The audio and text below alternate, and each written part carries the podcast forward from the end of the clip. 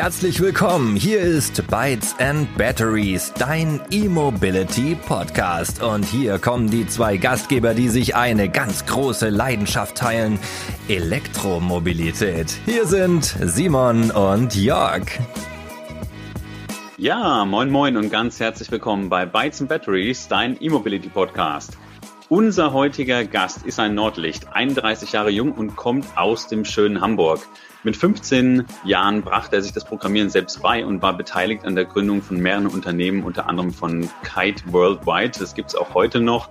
Ähm, dazu kann er sicher auch gleich noch etwas sagen. Und 2015 verkaufte er ein weiteres Unternehmen im Bereich äh, Social Media, also ein Social Media Startup hieß Social Bench an Facelift. Also es war quasi ein sehr erfolgreicher Exit und er war gerade mal 26 Jahre jung.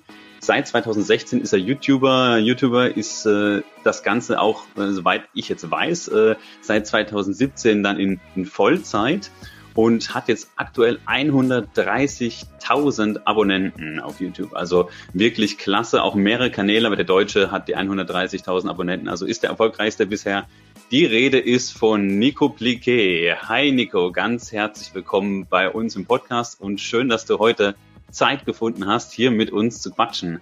Steigen wir doch mal ganz untypisch rein. Normalerweise darf sich der Gast äh, vorstellen, aber heute möchte ich mal direkt auf deine Autosammlung eingehen und äh, mal auf die Fahrzeuge zu sprechen kommen, die du besitzt oder bereits besessen hast. Wenn ich da richtig informiert bin oder wie, zählt dazu ein Lamborghini Huracan, weiß nicht, ob ich ihn richtig ausspreche, Porsche 911, BMW i8, der erste Hybrid Tesla Model 3, ähm, also Tesla ist sowieso dein Thema, wirst du sicher auch gleich noch was erzählen. Und das war, glaube ich, auch dein erstes voll elektrisches Fahrzeug und seit neuesten auch äh, der Hyundai Kona, denn du bist auch da bei der Hyundai Driving Experience gut vernetzt und aktiv als Fahrer und Speaker vor allem auch und machst einiges.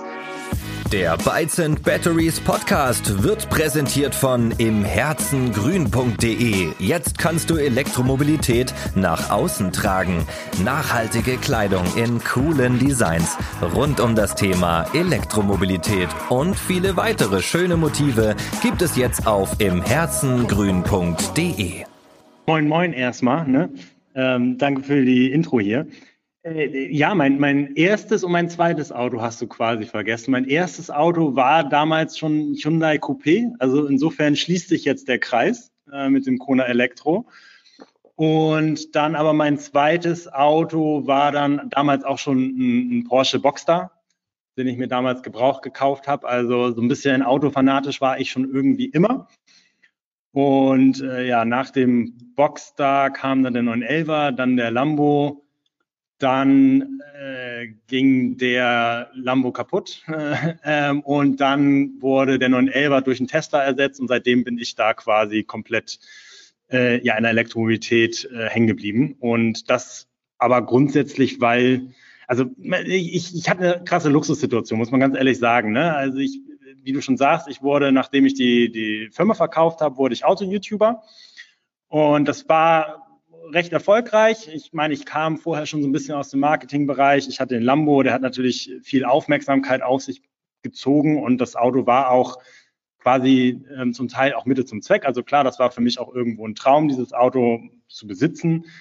Ähm, aber ich bin dadurch, ja, mein, mein YouTube-Kanal wurde dadurch groß und hatte dann aber auch die Möglichkeit, wirklich viele, viele andere Autos zu testen. Ne? Also ich bin McLaren gefahren, ich bin Ferrari gefahren, wirklich auch noch so die aktuellen Modelle. Klar, es gibt mittlerweile ein paar neuere, die ich jetzt noch nicht gefahren bin, aber so, ich sag mal, alle Autos, die vor zwei Jahren rausgekommen sind, die, da saß ich irgendwie mal drin und bin gefahren.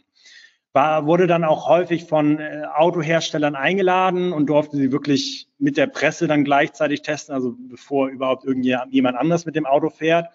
Hatte da auch eine wahnsinnige Zeit als YouTuber, war toll, hat viel Spaß gemacht aber wie gesagt, Luxussituationen, und das klingt vielleicht im ersten Moment immer so ein bisschen blöd, wenn man das sagt, weil äh, es klingt natürlich fantastisch. Ne? Also man, man fliegt irgendwo hin, wird eingeladen von den Autoherstellern, fliegt Business Class und ist dann in irgendwie Fünf-Sterne-Hotels und dann muss man auch noch Auto fahren, ist manchmal auf einer Rennstrecke da mit den Presseautos. So, das ähm, klingt äh, natürlich fantastisch und das war natürlich auch mein Traum. Aber ich musste halt irgendwie nach anderthalb Jahren, zwei Jahren dann auch feststellen, das wird irgendwann auch zum Beruf. Und ähm, das war irgendwann mir tatsächlich zu stressig. Was heißt also zu stressig war es nicht, aber ich bin ein Typ, der ist gerne zu Hause, so, da gebe ich ganz ehrlich zu. Jeden, jede Nacht, die ich irgendwie nicht bei mir alleine im, oder also alleine zum Glück nicht, ich habe eine Freundin, aber äh, die ich zu Hause bei mir im Bett verbringe, ähm, die ich nicht im Bett verbringe, die ist irgendwie so ein bisschen immer awkward. So. Und dann ist halt das Problem als YouTuber, selbst wenn man so ein großer YouTuber ist, so richtig leben davon kann man nicht. Ich hatte ne, die Situation, dass ich natürlich durch den Verkauf der Firma ähm, ja ähm, gewisse Rücklagen hatte, dass ich jetzt nicht unbedingt darauf angewiesen bin. Aber ähm, es fühlt sich irgendwie nach einer gewissen Zeit einfach doof an, wenn man nicht das Geld reinbekommt, was man quasi ausgibt. Und ähm, mit den Autoherstellern ließ sich damals nicht reden, dass man da irgendwie mal ja was verdient, weil als YouTuber verdient man da wie gesagt relativ wenig. Ähm, und so hat sich dann so ein bisschen der Frust bei mir quasi eingestellt und es war immer dieselbe Leier, hinfliegen, Auto testen und irgendwann habe ich mal Nein gesagt bei einem Autohersteller und ähm, äh, ja, dann kam danach dann auch nicht mehr so viele Einladungen, worauf ich dann, ja, also das ist, äh, habe ich dann so hingenommen ähm, und am Ende des Tages äh, konnte ich aber sagen, dass ich wirklich viele Autos gefahren bin, auch wirklich ja, also wirklich sehr PS-lastige Autos und so ein bisschen verwöhnt war. Und dann habe ich das erste Mal von Tesla dann das Model 3 Performance bekommen und dieses Bauchkribbeln, was man natürlich hat. Und selbst wenn man, also im Lambo, wenn, wenn man das erste Mal Lambo fährt, das erste Mal McLaren fährt, dann hat man so ein Bauchkribbeln, wenn man Gas gibt. Aber selbst daran gewöhnt man sich. Das muss man ganz stumpf so sagen. Es, es klingt völlig abgehoben irgendwo, aber man gewöhnt sich daran, ein Lambo zu fahren. Man gewöhnt sich daran, auch mal hin und wieder McLaren oder Porsche zu fahren äh, und dieses Bauchkribbeln verschwindet. Also auch wenn man eine Launch Control macht. Und tatsächlich war das dann für mich bei dem Tesla Model 3 die Situation, dass ich in dieses Auto mich gesessen habe. Und ähm, äh, zum einen, ich habe auch einen digitalen Hintergrund, also ich bin, ähm, ja, wie du gesagt hast, Programmierer gewesen und fand, war davon auch total angetan. Ne? Ich habe nicht mehr überlegen müssen, hole ich jetzt mein Handy raus, um irgendwie hin zu, irgendwo hin zu navigieren, sondern ich habe es halt schnell auf dem Touchscreen gemacht ähm, ich hatte Sachen, die total überflüssig sind, ähm, aber der Wagen kann es halt, also sowas wie ein Forzkissen oder sonst was, das ist absolut überflüssig, aber die können es zumindest. Und das hat mich begeistert. Und dann ganz klar die Beschleunigung. Ne? Man setzt sich da rein und auch wenn man diese schnellen ähm, Verbrenner gewöhnt ist, dann ist das beim Model 3 plötzlich so, als wenn man neu geboren wird in der Autobranche, weil diese Beschleunigung, die bringt einfach wieder so ein Kribbeln und das mich damals überzeugt zu sagen, okay, Nico, du bist viele Autos gefahren, du kannst das quasi auf deiner Liste abhaken ähm, und du machst jetzt zu 100 Prozent den Switch auf Elektroautos, weil die sind einfach schnell. Ähm, es ist viel Innovation wieder im Spiel, muss man auch ganz ehrlich sagen. Also das ist jetzt, soll jetzt nicht negativ klingen, aber wenn man irgendwie einen AMG gefahren ist, ist man quasi jeden anderen AMG gefahren. So, die unterscheiden sich auf gewisse Art und Weise natürlich schon von der Größe und natürlich werden da ein paar äh, PS weggenommen und woanders ein paar PS draufgepackt. Aber äh, äh, es ist ja irgendwie immer so eine, so eine Auto, so ein, ja, Autos, die immer so kleine Schritte nach vorne getrieben werden. Und Tesla hat natürlich einen großen Sprung gemacht, aber man muss natürlich auch sagen, dass andere Autohersteller dadurch getrieben sind, ähm, auch wieder größere Schritte zu machen. Und das machen sie jetzt eben in der Elektromobilität. Äh, da kommen einfach neue Konzepte, die mich begeistern. Und das habe ich einfach gemerkt, das fehlt mir in der Verbrennerwelt, selbst bei sowas wie, wie Lamborghini oder auch bei Porsche bei der, in der Verbrennerwelt oder bei McLaren. So, da werden natürlich immer wieder kommen neue Modelle raus. Aber eigentlich ist das nur eine abgewandelte Form von irgendeinem anderen Auto, was es seit irgendwie fünf Jahren gibt. Also wenn man sich gerade mal den Aventador anguckt bei Lamborghini, das Auto, weiß nicht, gibt es jetzt irgendwie eine zehnfache Ausführung, irgendwie davon zwei Stück oder drei Stück, die es nur einmal gibt, aber jedes Mal wird es als neues Auto gefeiert. Dabei ist es quasi nur die Autohaut, die neu ist. Und in der Elektromobilität, klar, der VW-Konzern führt natürlich die Strategie, die sie da haben, mit der sie auch erfolgreich sind, natürlich weiter und verpacken einen ID4 auch noch als bei Skoda und noch in anderen Marken irgendwie anders.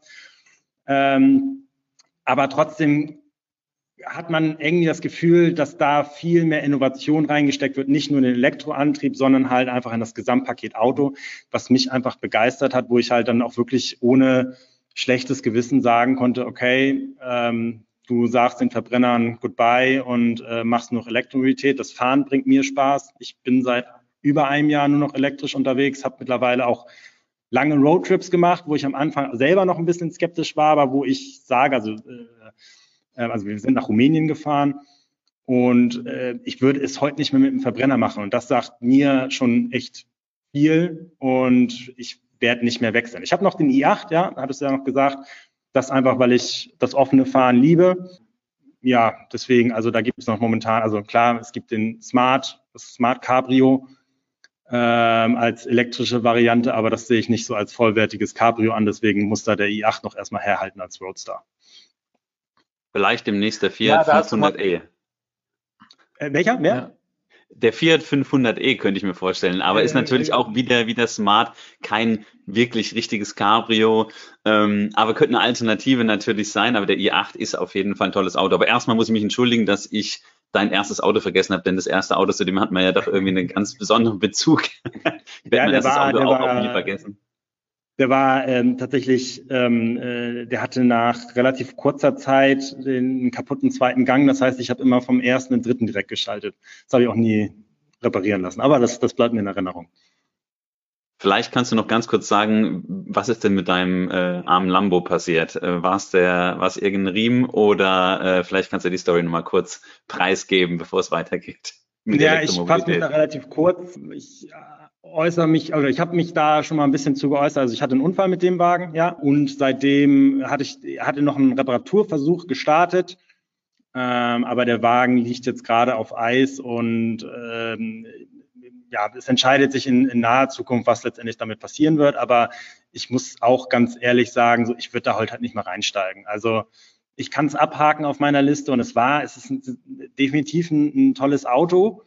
Und ich gönne es jedem, der auch heute davon noch träumt und der irgendwie nicht auf der Elektroschiene fährt. So, ich gönne jedem irgendwie jeden Verbrenner, auch wenn man AMG fahren möchte oder M, soll man es auch machen, finde ich absolut korrekt. Ähm, für mich ist es halt, ich konnte es zwei Jahre machen und äh, für mich ist es abgehakt und ich würde aber da heute nicht mehr einsteigen. Also es gibt viele verschiedene Gründe. Also ich brauche den Sound nicht mehr. Das Auto ist zwar, fühlt sich zwar grundsätzlich schnell an, aber es gibt halt, oder auch in kurzer Zeit wird es in der Elektromobilität sehr schnell schnellere Autos, noch viel schnellere Autos geben, wobei das Model 3 sich jetzt eben schon schneller anfühlt oder halt auch ein Taycan oder halt ein Model S oder ähm, selbst ein Kona Elektro fühlt sich irgendwie spontaner an, wenn man dann schon mal fährt. Ähm, genau, aber ich würde halt nicht mehr einsteigen, auch, klar, man wird auch älter, ne? Also ich bin mit dem Hyundai Kona mindestens irgendwie genauso zufrieden, weil ich meinen Alltag damit viel besser irgendwie bewerkstelligen kann als mit dem Lambo. Ja, jetzt hast du eigentlich meine Frage schon ein bisschen vorweggenommen. Wie bist du zur Elektromobilität gekommen? Ähm, Sorry. kein, kein Stress. Der Tesla hat sich der so ergeben, wie sich die anderen Autos auch ergeben hatten. Also ähm, war das dann im Rahmen von, äh, hat Tesla dir den zur Verfügung gestellt zum Testen oder wie hat sich das so ergeben? Genau, also ich habe den von Tesla für, ich glaube, zwei Tage oder drei Tage damals bekommen, um halt ein Video damit zu machen. Und es war, muss man halt auch wirklich sagen, also jetzt, wie gesagt, ich muss mich damit immer entschuldigen, weil das halt wirklich so blöd sich anhört. Aber wie gesagt, wenn man das über einen längeren Zeitraum halt regelmäßig macht, es wird halt zum Beruf. Und ähm, selbst wenn ich, oder das war das erste Mal nach einer langen Zeit, dass ich mich mal wieder gefreut habe, irgendwie dieses Auto in der Garage zu haben äh, und da am nächsten Tag runterzugehen und wieder loszufahren. So und da standen vorher halt natürlich auch AMGs und, und sonst welche Autos. Ne? Also ähm, es, es wird einfach zur Routine und ähm, wird vielleicht wird man vielleicht verstehen, wenn man einfach etwas sehr häufig macht und äh, dann ist es einfach Routine. So und bei dem Auto war es für mich wirklich mal wieder Begeisterung, weil da einfach so viel Neues einfach war ne? und so viel, wo man wirklich merkt, dass einfach das Auto, so wie wir es kennen, einfach neu gedacht wurde. Und das fängt eben beim Display an, das geht beim Hundemodus weiter. So, ich habe einen Hund und äh, das ist einfach super. Es ist super convenient für mich. Also das kann man nicht anders sagen. Und das ist das, was mich begeistert hat. Und ähm, wo ich heute auch nach wie vor noch sage, das sind einfach geniale Autos und ähm, es ist super, dass es Tesla gibt, weil die anderen Autohersteller gezwungen sind, da nachzuziehen und das werden sie auch machen. Also es gibt heute ja, wie gesagt, der Taycan fährt sich auch wahnsinnig gut als Elektroauto, als, als sportliches Elektro, als sportliche Limousine. Ich weigere mich immer noch so ein bisschen Sportwagen dazu zu sagen, weil das immer noch vier Türen hat, das Ding. Ähm, Kona finde ich ähm, wahnsinnig genial und, und, mir bringt es damit Spaß, durch die Gegend zu fahren, mit dem Hund zum Spazieren zu fahren. Ähm, da kommen neue Sachen wirklich an den Start, wo ich halt sage, da sind alle so ein bisschen aufgefordert von der Industrie mal mehr zu machen, weil mir ging es halt sowieso nie in den Kopf, dass ich in der Hosentasche einen schnelleren Computer habe, als ich in einem Fahrzeug, was irgendwie fünf- oder sechsstellig kostet. So, das ging mir nicht in den Kopf. So, am liebsten hätte ich jedes Mal irgendwie dieses Handy in, in das Armaturenbrett gesteckt, was natürlich viele Menschen machen. Aber ich habe es nicht gemacht, weil ich dann immer so ein bisschen so ein bisschen Monk bin und das alles ordentlich haben will und dann nicht noch irgendwas extra rangesteckt haben will. Alleine Aber, schon, wie lange, wie lange man in Autos noch Kassettendecks hatte, als es in der Realität schon längst, also als kaum noch jemand Kassetten hatte. Also irgendwie ja. hat sich die, die, die Unterhaltungs- und äh, äh, Navigations- und Entertainment-Technik im Auto so mit einem Versatz von fünf Jahren der Realität hinterhergezuckelt irgendwie. Ja, ich meine, es ist ja nachvollziehbar, ne? Also man hat sich halt gerade auch in Deutschland natürlich auf den Spaltmaß konzentriert, man hat sich auf tolle Fahrleistung konzentriert und in den Entscheidungsebenen saßen halt Menschen, die nicht der Generation iPad und iPhone angehört haben. So, die haben zwar so ein Ding bedient, aber haben halt damit noch telefoniert und nicht irgendwie Computerspiele gespielt.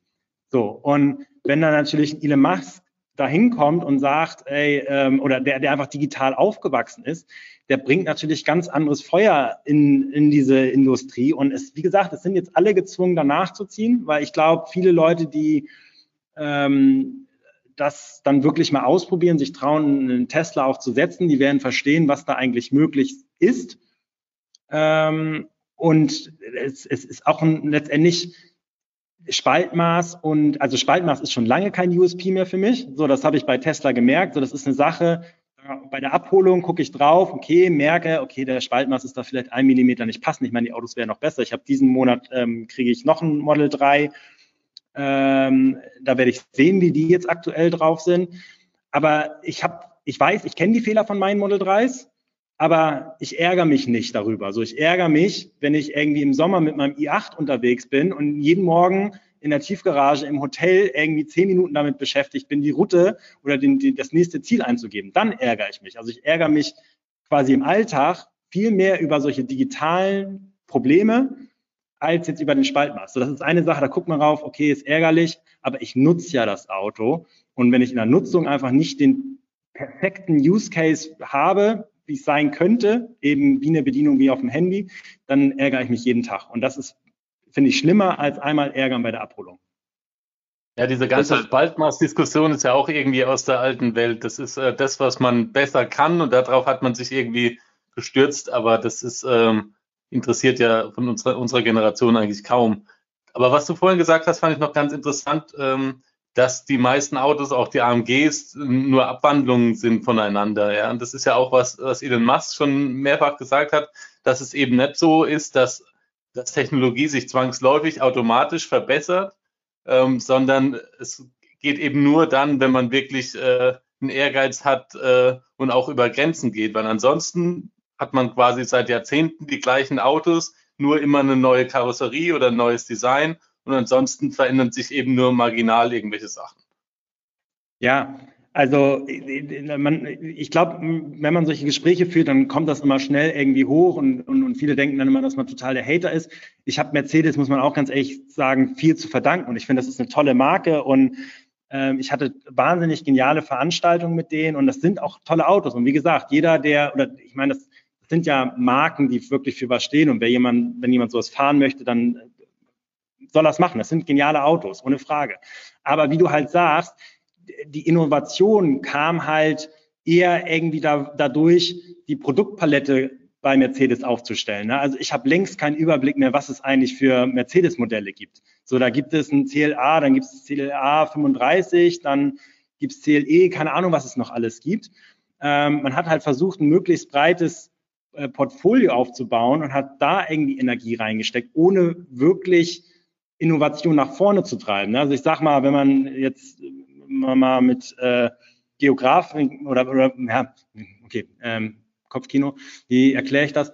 Ähm, naja, oder man hat sich quasi in die Breite ausgestreckt, aber man ist nicht nach vorne gekommen. Ne? Also man hat sich zur Seite hingestellt und da noch mehr, da noch mehr, da noch mehr, um möglichst alles abzudecken. Aber quasi die Käufer sind heute, glaube ich, schon irgendwie drei Schritte vorne und wollen ähm, Digitales haben und wollen wirklich was Neues haben. So klar, man muss natürlich auch sagen, dass ein, ein Tesla hat kein Matrixlicht. Das hat Mercedes und hat natürlich Mercedes auch ziemlich genial.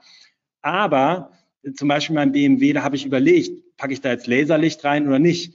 Mir persönlich, ich hatte auch, ich hatte ja auch äh, äh noch noch ähm, ein S63 und auch ein GT63.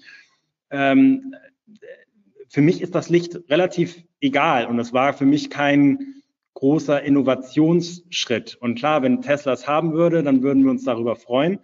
Aber für mich war diese Innovation, so ein riesiges Bildschirm in Auto zu packen und darüber alles zu bedienen und wirklich convenient zu machen und allein Over-the-Air-Update zu haben. Ich weiß, es wird immer belächelt, als wir brauchten das. Aber es ist, ähm, wenn man regelmäßig Updates hat, man kennt das von früher beim iPhone, da hat noch jeder bei iOS 1, iOS 2 oder iOS 3 oder wann das so benannt wurde, hat sich jeder gefreut und jeder hat sofort das Update aufgespielt. So, das äh, hat man jetzt plötzlich beim Auto. Und man hat ein Auto, was man sich kauft und was sich über die Zeit immer wieder ändert. So ein, ein anderes Auto, ohne jetzt eine Marke oder so, eine, egal welche Marke, das kauft man und es verändert sich für drei Jahre nicht. Und es verändert sich wirklich nicht für, also, oder für den Lebenszeitraum, wo man Zumindest jetzt zum Positiven. Weil mit ja. den Updates gibt's wieder geile Features und äh, das Auto wird eigentlich besser. Und ein Auto, was sich nicht updatet, wird eigentlich nur schlechter. Ja, ja, genau. So, und das, darf man nicht unterschätzen und das muss man einfach erlebt haben, ähm, genau wie die Elektromobilität. Das muss man erlebt haben, um es einmal zu verstehen. Und diese ganzen Diskussionen im Netz, ähm, wie gesagt, ich bin da keiner, der jetzt, äh, ähm, also es hört sich immer so an, als wenn ich Tesla, äh, also klar, ich lobe Tesla, weil Tesla macht es einfach sehr gut, aber das kommt nicht von irgendwo her. Ich glaube aber auch gleichzeitig, dass wir durch Tesla in fünf Jahren insgesamt eine bessere Automobilindustrie haben werden und dann Tesla einer von vielen sein wird. Und äh, die werden da schon insgesamt aber, sagen wir es mal, für den Autokäufer sehr viel gemacht haben, weil wir bessere Autos haben werden. Und natürlich umweltschonend unterwegs sein werden. Ja. Definitiv. Und äh, ich, ich sage immer so, die, die beste Erfindung für die Autofahrer von heute, die es eben noch keinen Tesla haben, ist irgendwie Apple CarPlay und Android Auto, wo du sagst, die Leute, die Software schreiben können, die schreiben die Software und dann integriert man das Ganze. Also ich weiß nicht, ich hatte mal ein Mitsubishi Outlander, also auch ein Riesenschiff und war schon irgendwie älter, aber selbst in dem Fahrzeug hat sich damals schon besser angefühlt als heute in, in jeglichem Auto. Also ich habe ja ein, äh, wir, wir haben einen E-Golf, einen e-tron und einen BMW i3S und beim e-tron fängt so langsam an in Richtung Tesla ganz langsam. Man hat jetzt auch eine bessere Routenplanung integriert mit einem Stop seit, seit kurzem, wo schon ein bisschen an a Better Route Planner ranreicht, aber beim, äh, beim E-Golf geht gar nichts und äh, mhm. beim BMW i3S ist es auch ganz schwierig. Da hast du auch noch dein iDrive. Also die Leute tippen immer auf den Screen. Ja. Das ist das, was du gesagt hast. Du erlernst es, du tippst auf den Screen drauf, aber du hast halt keine Touch-Funktion, weil die Leute halt sagen, mach's mit dem iDrive. Und ich muss sagen, das iDrive ist gar nicht so verkehrt ähm, und es ist eigentlich auch relativ sicher, aber das, du möchtest es heute nicht mehr so steuern. Die Leute tippen da drauf, ja, Simon. Was mich noch äh, interessieren wird, Nico, deine Einschätzung, wenn wir jetzt äh, wenn Jörg jetzt sagt, ähm, quasi äh, VW zieht nach, meinst du, dass, ähm, dass ein etablierter Hersteller, was so, so eine Größe hat wie VW, dass die vom Tempo her aufholen können oder irgendwann besser sind in verschiedenen Hinsichten als Tesla? Oder meinst du, dass die Innovationsdynamik bei Tesla einfach so schnell ist durch, die, durch das Mindset, was dort gelebt wird, dass ein etablierter Hersteller das gar nicht holen kann? Ähm, ähm, einmal noch ganz kurz zurück zu Apple CarPlay und, und Android. Ich finde es halt, also es ist gut, dass es die gibt, aber irgendwo ist es ein Armutszeugnis für die Autohersteller. Ne? Also weil sie waren offensichtlich nicht in der Lage, das zu machen. Deswegen musste Apple beziehungsweise Google daherkommen, das zu machen. Und ich finde zum Beispiel beim Poster ist zwar für Nutzer eine super Sache, aber für den Autohersteller Volvo beziehungsweise Polestar ist das ja, da ist, da wird die Schnittstelle zwischen Mensch und Auto wird plötzlich an ein anderes Unternehmen abgegeben. Man wird komplett degradiert auf einen Autohersteller. Also klar, das sind sie grundsätzlich. Aber da, wo Tesla eben auch ansetzt und da, wo auch VW jetzt ansetzt, dass sie da in, äh, investieren, das, das verfällt plötzlich. Und da werden wir in dieses Szenario kommen, dass im Prinzip ein, ähm, ein Polestar oder ein Volvo quasi nur noch die Plattform liefert und die Software da drauf einfach von jemand anders kommen könnte. Ähm, deswegen, also ähm, ja, mal sehen, wie das sich weiterentwickelt. Und zu deiner Frage jetzt, ich bin mir eigentlich schon, oder ich bin sicher, dass auch die deutschen Hersteller schaffen werden. Also gerade in VW, ich habe sehr viel Zuversicht ähm, gewonnen durch dies, muss man ganz ehrlich sagen. So, ich glaube, er hat es verstanden und ich hoffe, er bleibt da lange irgendwie an der Spitze, weil er ähm, ich hatte kürzlich ein Video gemacht, wo ich über das Marketing von Autoherstellern rede. Und eine Sache, die mich immer wahnsinnig, wirklich, oder was immer noch wahnsinnig verrückt macht, ist dieses komplette Ignorieren von dem, wie der Markt eigentlich aussieht. Und zu dem Markt gehört schlichtweg auch Tesla. Aber da kommen neue Autos auf den Markt und die haben dann eine Reichweite von 400 Kilometer und die Marketing-Texter oder Verantwortlichen stellen sich hin und schreiben, ähm, der Wagen hat eine Reichweite von 400 Kilometer die Maßstäbe setzt, was halt Bullshit ist. Also ich weiß nicht, ob ich das Wort hier sagen darf, aber so dieses Auto ähm, setzt keine Maßstäbe, weil einfach ignoriert wird, wo der Markt steht. So, und da draußen ist ein Tesla und da draußen ist auch mittlerweile ein e-tron, der auch schon mittlerweile eine vernünftige Reichweite hat. Ist ein Kona Elektro auch mit 484 Kilometer Reichweite, auch eine vernünftige Reichweite. Und dann kommt ein anderer Hersteller ähm, aus, aus München und sagt, hey, unser Auto schafft, ich weiß nicht, was waren das, 440, 460 Kilometer Reichweite nach WLTP und setzt damit Maßstäbe. Nein, tut es nicht. So, und ein Herr Dies kommt halt hin und akzeptiert das, dass da ein Tesla ist und sagt, ey, wir müssen uns unterhalten, wir müssen gucken. Und wir sagen auch, dass wir drei Jahre hinterher sind bei der Digitalisierung. Und das, also ich hätte, wenn ich solche Marketingbotschaften lese, wie äh, wir setzen Maßstäbe hier und da, äh, dann wäre ich total abgeturnt, so ein Auto zu kaufen. Also ich bin ja offen von der Marke her, was ich mir hole. Und es gibt noch zwei, drei Autos, die ich gerne auch ähm, noch hätte und auch äh, in die Vermietung nehmen würde.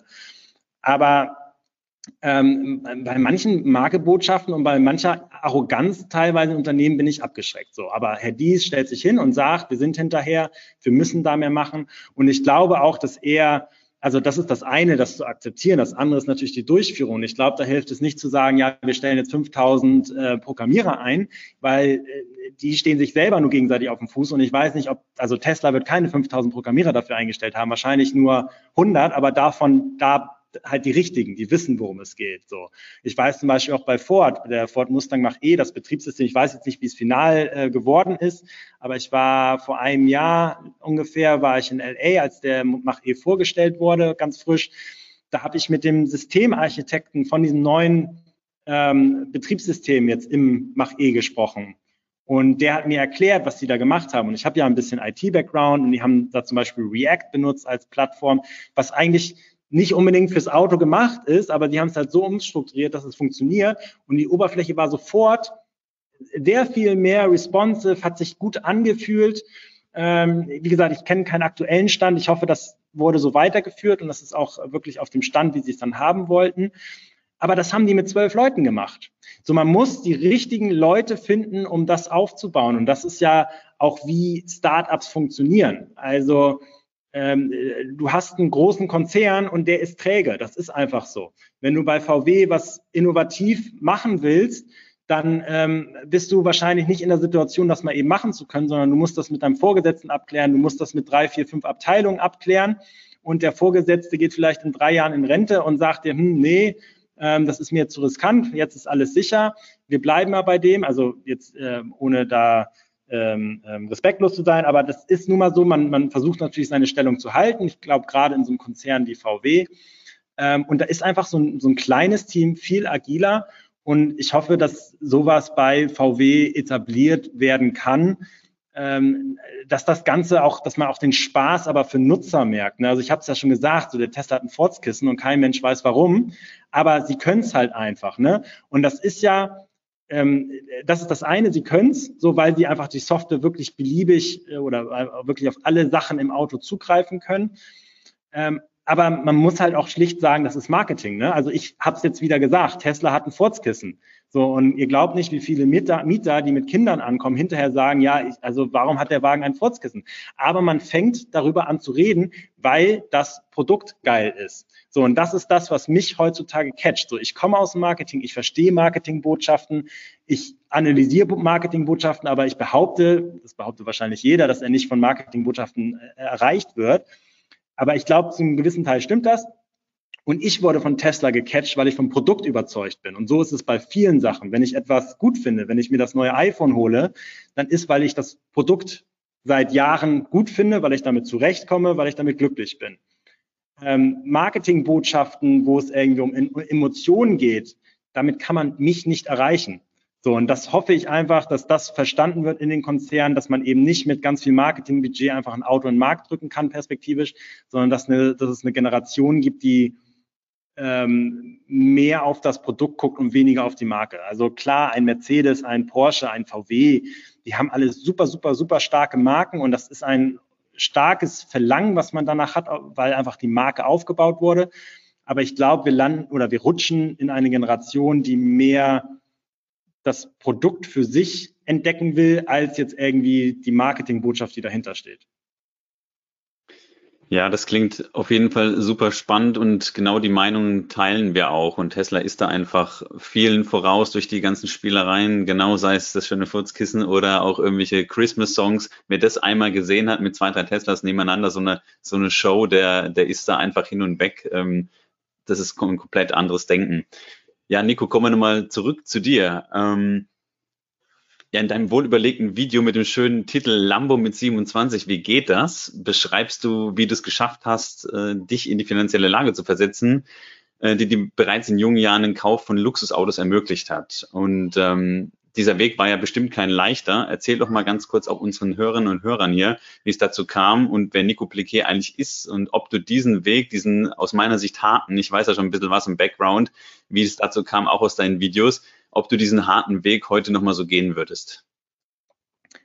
Ähm, ja, okay. Also zum Background, ähm, ich wie gesagt, äh, IT-Background habe ich relativ früh angefangen. Ich war starker Gamer und meine Eltern waren ähm, relativ frustriert mit mir, weil ich irgendwie am Wochenende um 6 Uhr morgens aufgestanden bin, damit ich wenigstens irgendwie drei, vier Stunden in Ruhe zocken konnte, ohne dass mich meine Eltern gestört haben.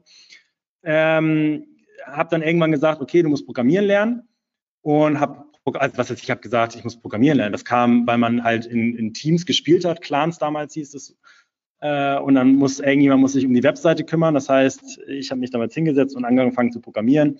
Und so bin ich da reingerutscht. Dann kam noch Marketing ein bisschen dazu, eben durch äh, auch Kite Worldwide. Ähm, das ist eine Kite-Reiseveranstalter, den ich damals mit äh, zwei Freunden gestartet habe. Ähm, konnte ich sehr, sehr viel Erfahrung mitnehmen, war auch sehr cool. Und dann, ja, irgendwann hatte ich mich hingesetzt und quasi Daten aus Social Netzwerken gesammelt. Das klingt im ersten Moment sehr, sehr böse. Ähm, es waren aber letztendlich Unternehmensdaten. Also es waren keine personenbezogene Daten, das muss man natürlich dazu sagen, sondern das waren Daten von Unternehmen, wie zum Beispiel, wie viele Fans die haben und wie die Kommentare aussehen äh, oder wie viele Kommentare geschrieben wurden. Und aus diesen Daten äh, habe ich dann irgendwann gemerkt, dass die für Unternehmen interessant sind, weil damals war es so, dass da teilweise Praktikanten saßen und diese Daten täglich aufgeschrieben haben. Das konnte ich automatisieren. Und genau, die, das Unternehmen ist dann gewachsen und dann konnte ich das letztendlich verkaufen. Das ist so die Long Story Short. Ähm, ich, wie gesagt, ich bin ähm, damals Petrolhead und bin heute immer noch autobegeistert äh, und habe natürlich da mir dann erstmal zwei Autos geholt und so ist es dazu gekommen, ja. Wie war, war noch irgendwas bei deiner Frage? Sorry, jetzt habe ich ja, ja dein, dein Videos fand ich ganz spannend. Du hast, glaube ich, da mal erwähnt, äh, ja, während andere quasi Party gemacht haben, habe ich halt recht früh ähm, so. mir das auch ein bisschen, also wurde mir quasi ein bisschen genommen oder beziehungsweise nicht genommen, sondern du hast einfach gesagt, so ich setze den Fokus woanders. Äh, weil du es ja schon, wie gesagt, in recht jungen Jahren gemacht hast. Dein Exit war ja irgendwie schon mit 26, ähm, jetzt gerade bei, bei Social Bench. Äh, übrigens, ich habe Social Bench, Bench tatsächlich auch genutzt damals. schon ein bisschen länger her, aber ich war tatsächlich Nutzer. Insofern fand ich es natürlich ganz, ganz cool, das irgendwann mal zu, zu erfahren, ähm, weil ich dich jetzt, äh, wir dich jetzt auch nur als, äh, also so vom Jahr irgendwie noch als äh, ähm, Petrolhead kannten und äh, YouTuber in dem Bereich. Hm, aber dann kam natürlich immer mehr mit E-Mobilität und dann warst du natürlich auch für uns total interessant und äh, dann googelst du mal, wer, wer ist das denn eigentlich? Und ah, Social Bench, okay, ja, habe ich tatsächlich genutzt, weil wir beide früher mal zusammengearbeitet haben, der Simon und ich ähm, und ich im Bereich Social Media tätig war. Das heißt, genau da hat man natürlich Tools gebraucht und gerade so in den ersten Jahren war das halt unglaublich schwer. Heute ist gar kein Thema mehr, aber ihr wart ja früh dran, dran äh, mit Tools zu kriegen, wo so Daten aggregiert werden und du dann einfach die Reportings ersparen kannst und dir sagen, Chef, guck mal, so sieht's aus und eben nicht diesen Effekt hast, dass du äh, per Hand alles da abtippst und zusammenträgst. Das waren ja noch so ein bisschen die, ähm, die Pionierzeiten. Ja, genau, äh, nochmal darauf zurückzukommen. Ähm, du, genau, das fand ich ganz spannend, dass du erwähnt hast, du hast halt eigentlich ähm, ja im Vergleich zu anderen in deinem Alter einen anderen Fokus gehabt und ähm, hast dir das natürlich dadurch jetzt hart erarbeitet. Das heißt, der Lambo ist dir quasi nicht mit 27 in den Shows gefallen, sondern du musstest da auch ein bisschen ja, federn lassen oder warst halt jetzt nicht jeden Tag Party machen. Das fand ich so einfach eine ganz spannende Aussage. Ja, also ähm, es gibt ja das Startup-Motto äh, Work hard, play hard. Ähm, und, und so war das bei mir. Ne? Also äh, klar, ich, ich habe auch studiert. Also ich habe direkt nach der Schule angefangen zu studieren an der Uni Hamburg. Und äh, das war Wirtschaftsinformatik, habe da aber relativ schnell gemerkt, dass das, was da gelehrt wird, nur noch, also nur noch bedingt quasi dem aktuellen Trend in der Informatik quasi entspricht. Also ich war Webentwickler und man hat da Java programmiert. Das wird heute immer noch und ist ja auch richtig in, in gewissen Cases. Aber es ging nicht darum, schnell Projekte aufzuziehen. So. Und daran war ich einfach interessiert. So. Ich war immer irgendwie unternehmerisch ausgerichtet und wollte da irgendwas machen. Und da zählt es irgendwie nicht, oder da, da ist es nicht in meinem Interessenbereich zu lernen, wie eine Turing-Maschine funktioniert. So, das ist natürlich wichtig als äh, an der Uni Hamburg, weil man muss irgendwie dieses Background-Wissen irgendwie haben. Aber äh, mir hat es das, oder mich hat es nicht schneller an mein Ziel gebracht, sagen wir es so.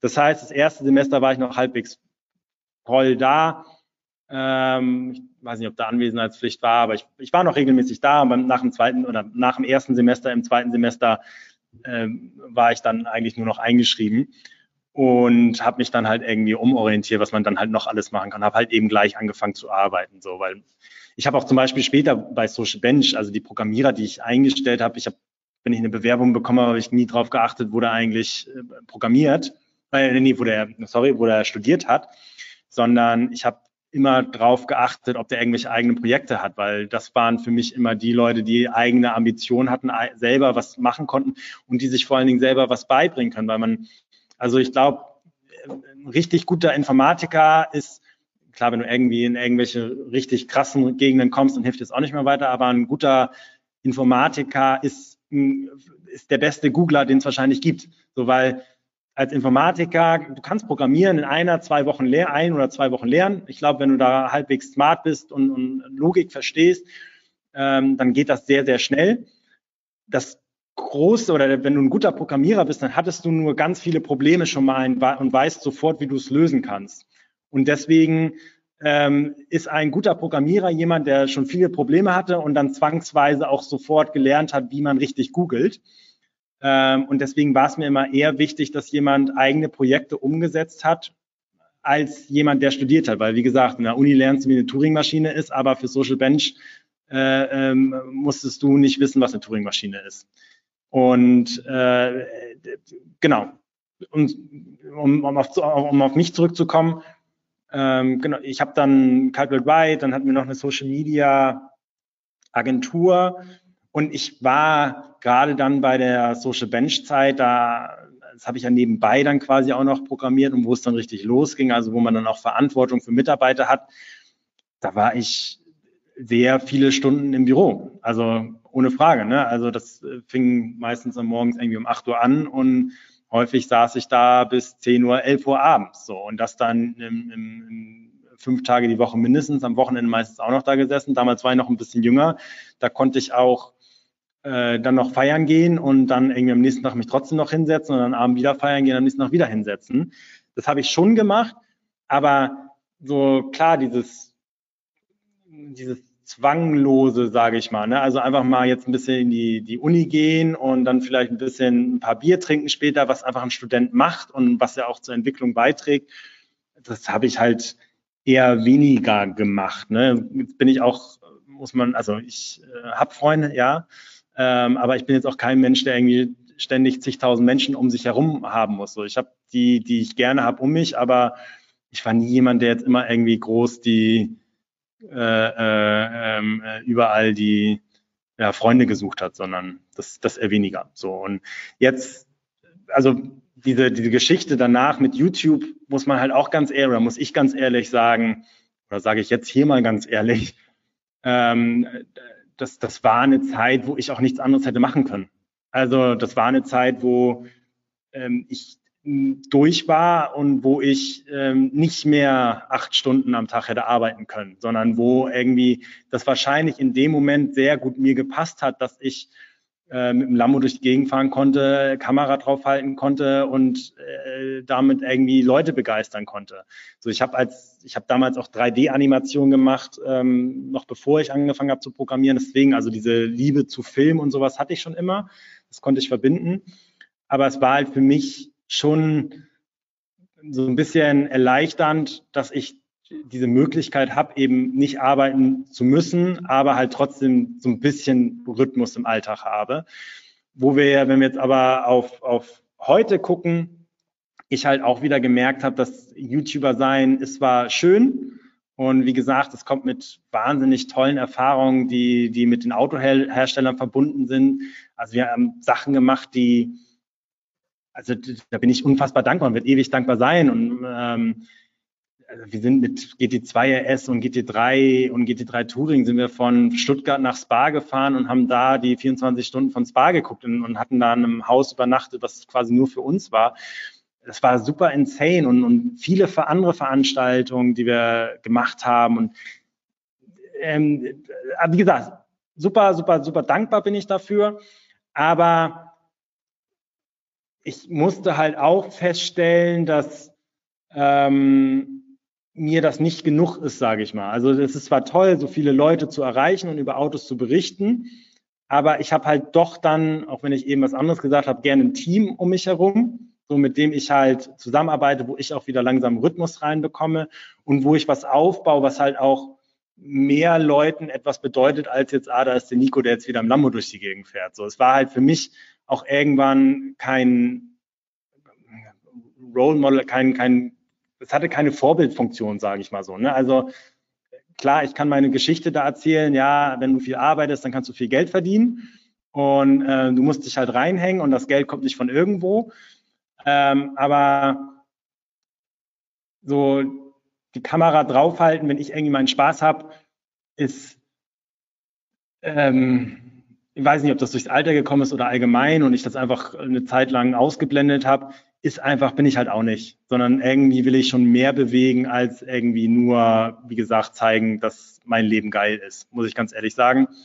Und äh, so ist es halt auch jetzt wieder gekommen, dass ich quasi meine Mission, meine, mein, mein Lebensinhalt, sagen wir mal ganz, ähm, äh, äh wie sagt man, esoterisch, keine Ahnung, ähm, halt in der Elektromobilität gefunden habe, weil ich es einfach ein geiles Thema finde. Ich habe natürlich jetzt den Background, ich kann viel von dem Wissen, was ich aufgebaut habe in der Vergangenheit, aggregieren ähm, und das quasi jetzt in den Unternehmungen, die ich jetzt mache, zusammenbringen. Und ich habe jetzt ein Team von, ähm, sind jetzt zu viert und das bringt wahnsinnig Spaß. Und ähm, vor einem Jahr habe ich mit der Tesla-Miete angefangen es war wahnsinnig geil, wieder diesen Austausch zu haben. Nicht nur einfach ein Video hochzuladen und Emotionen erahnen, ob die Leute das jetzt geil fanden oder nicht, sondern du kriegst ein Auto wieder nach der Miete und du siehst die Emotionen, du hast ein geiles Produkt und du hast mehr bewirkt irgendwie in den Leuten. Ne? Also du hast den Spaß gegeben und so diese Interaktion,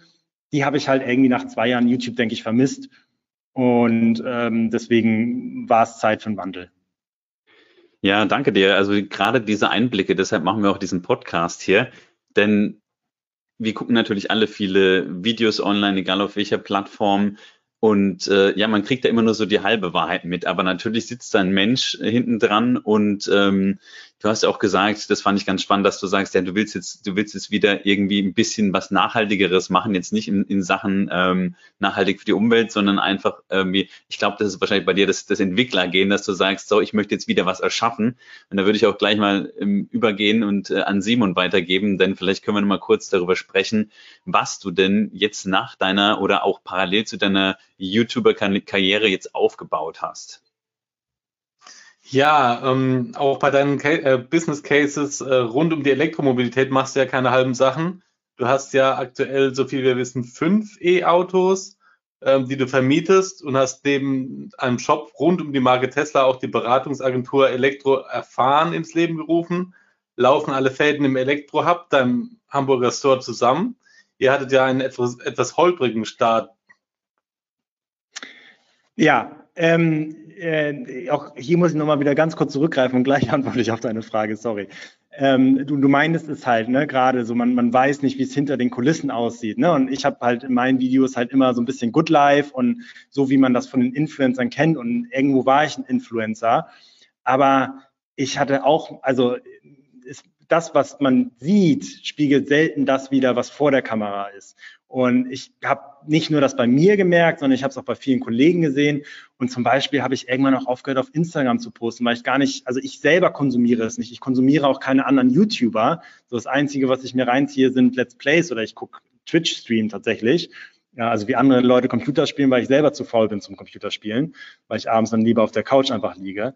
Aber so diese, diese Welt, die da um Influencer entstanden ist, also da gucke ich sehr, sehr ultra kritisch drauf und ich finde das nicht gut, wo wir da reinrutschen und allgemein Social Media stehe ich sehr, sehr, sehr kritisch gegenüber, weil ich glaube, teilweise wird gerade der jungen Generation einfach falsche Ideale vermittelt und Leute sind, äh, haben eine sehr, sehr große Reichweite, die eigentlich kein Vorbild für irgendjemand sein sollten.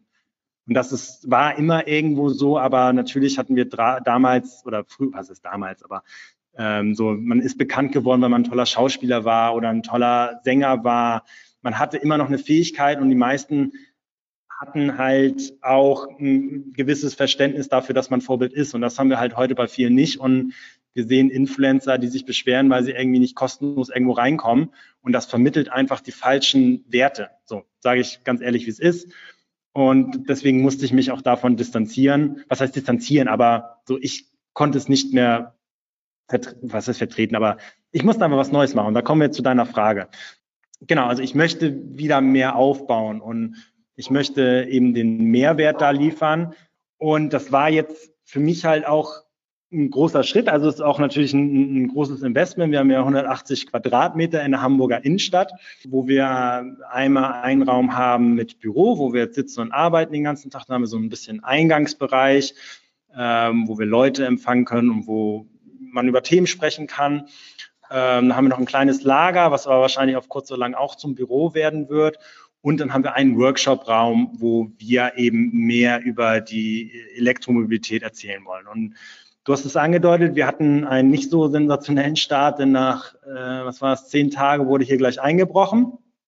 Das war, also ja, so ist das in meinem Leben manchmal. Man hat irgendwie so, so extrem positive ähm, Energiewellen. Und als wir hier eingezogen sind, habe ich das halt voll gemerkt. So, ich habe von drei, äh, drei Jahre lang hauptsächlich zu Hause gearbeitet, von zu Hause geschnitten und noch paar andere Sachen natürlich auch immer mal nebenher gemacht. Ähm, aber ich habe halt immer von zu Hause gearbeitet. Das heißt, ich hatte versucht, einen Rhythmus zu wahren, aber das ist was anderes, als wenn man ein Büro hat. Und ich habe es halt gemerkt, so okay, jetzt kommt hier etwas Neues und ähm, ich habe mich alles war schön, also war mega cool und ähm, ich glaube, das also bin definitiv davon überzeugt, dass es die richtige Entscheidung war. Und dann kam halt gleich irgendwie so nach zehn Tage ich mit mit Nick, meinem ähm, äh, Kameramann, den ich als erstes eingestellt habe, um eben auch meinen YouTube-Kanal trotzdem noch weiterzumachen.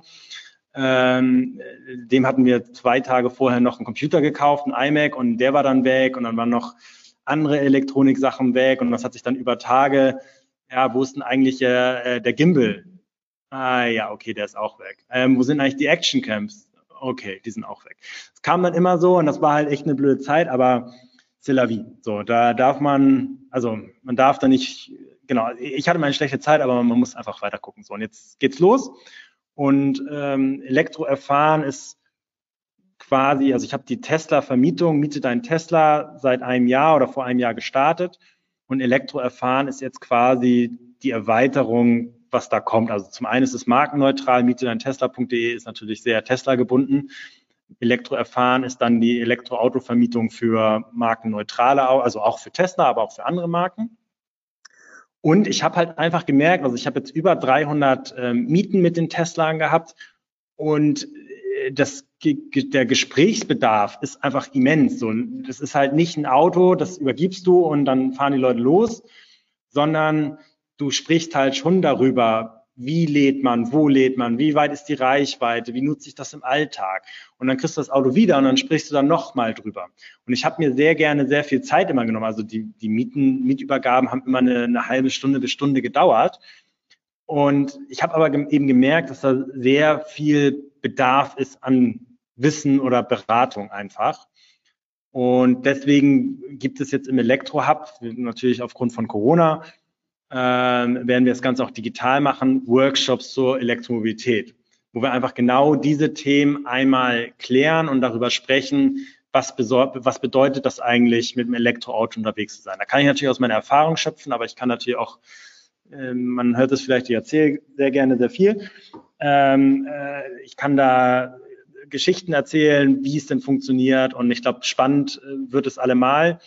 Und das habe ich jetzt auch schon zum Beispiel, du hast es angesprochen, bei der Hyundai, Drive, Hyundai E-Driving Experience gemacht, ähm, wo einfach es auch darum ging, einmal zum, den, den Kona natürlich zum einen kennenzulernen, aber für die Kunden Elektromobilität an sich zu verstehen. Ne? Also da gab es zum einen Slalomfahren, einmal das dynamisch kennenlernt, das Auto, aber auch Sightseeing-Tour, wo man einmal merkt, wie fährt man so einen Wagen eigentlich und wie viel verbraucht er dabei. Weil, also beim Kuna ist das tatsächlich ja immens wenig. Ähm, und dann war aber wichtig, eben diesen Theoriepart noch einzubauen, wo man eben offene Fragen klärt. Also was ist AC-Laden, was ist DC-Laden? Ähm, eine Anekdote, die ich da immer ganz gerne erzähle. Mein Bruder war neulich mit dem i3 unterwegs, den hauptsächlich meine Mama fährt. Äh, und also die lädt zu Hause, also meine Mama ist eigentlich immer das beste Beispiel, aber ähm, das erfahrt ihr dann im Workshop, wie es da aussieht. Ähm, aber die Anekdote zu meinem Bruder, die erzähle ich noch. Der war mit ihm drei unterwegs und hat mir dann immer geschrieben, oh, die Ladesäule lädt zu langsam. Ist dann zur nächsten gefahren, ah, die Ladesäule lädt zu langsam. Dann habe ich ihn halt einen 50 kW Lader geschickt und an dem 50 kW Lader angekommen, hat er mir nach zehn Minuten geschrieben, krass, der lädt ja total schnell. So, das ist halt, weil er es nicht wusste, was ist der Unterschied zwischen AC, DC? Wo finde ich welche Ladesäule? Das sind halt schon so ein paar Informationen, die man einfach wissen sollte, wenn man das erste Mal losfährt.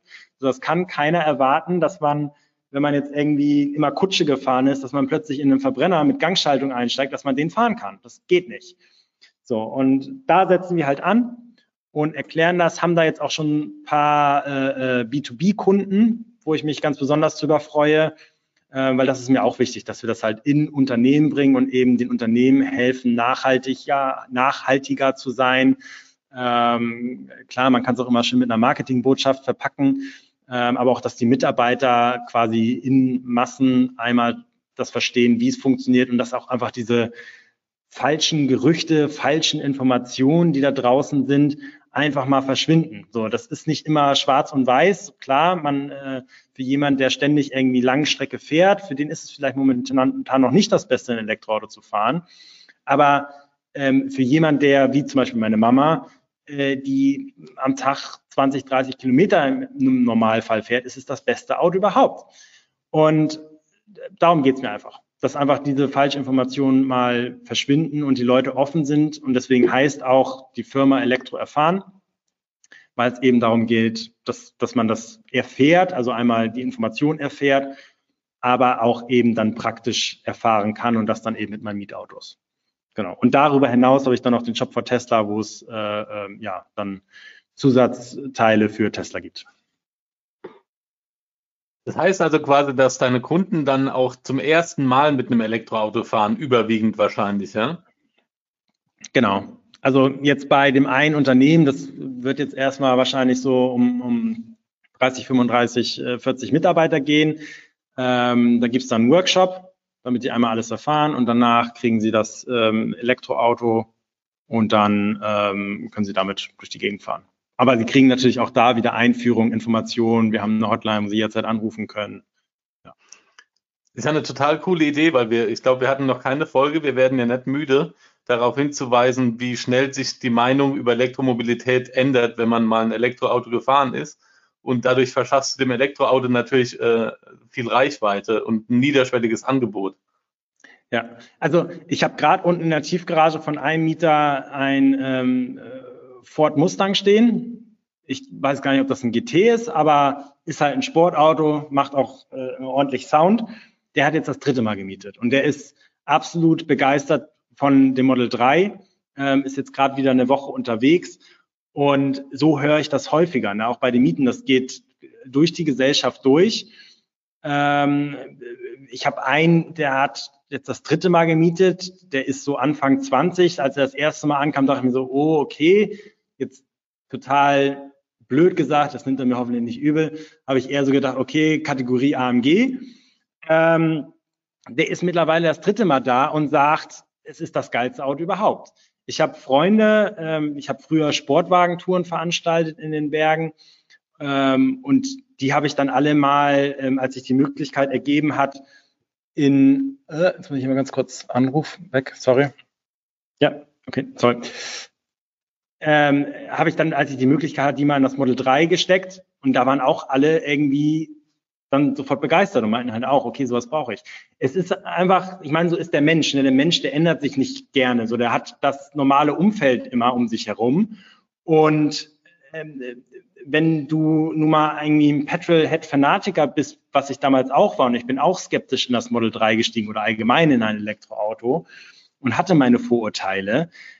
Aber die kann man nur abbauen, wenn man es mal erlebt hat. Also ich kann noch so vielen Leuten erzählen, dass es geil ist, wenn sie davon überzeugt sind, dass es nicht so ist, weil sie ihren, ihren Alltag mit ihrem Sportauto lieben, dann werde ich sie niemals davon überzeugen können, sondern man muss es einmal selber erlebt haben. Und ich habe es so häufig mittlerweile schon erlebt, dass die Mieter wiedergekommen sind und gesagt haben, okay, das wird mein nächstes Auto.